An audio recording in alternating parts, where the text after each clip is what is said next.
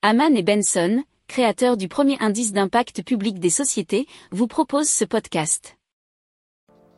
Haman and Benson, a vision for your future. Le journal des stratèges. Et donc le responsable France de la société Von Hool annonce produire 7 bus à hydrogène pour le réseau Optimo du territoire de Belfort. L'hydrogène sera produit dans une station à Danjoutin, puis stocké à bord des bus, et ce gaz alimentera une pile à combustible qui produira l'électricité. Alors le bus aura une autonomie de 300 à 400 km et le temps de remplissage est de seulement 8 minutes, nous explique un, article de francebleu.fr.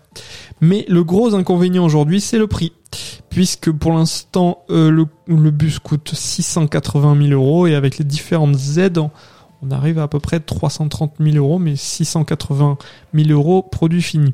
Alors euh, livré fin 2022, ces 7 véhicules d'une capacité de 90 personnes devraient commencer à circuler dans le territoire de Belfort début 2023. Pour approfondir ces sujets, abonnez-vous à la newsletter de Haman et Benson et écoutez nos autres podcasts que vous retrouverez dans les notes de l'émission ou sur notre site internet.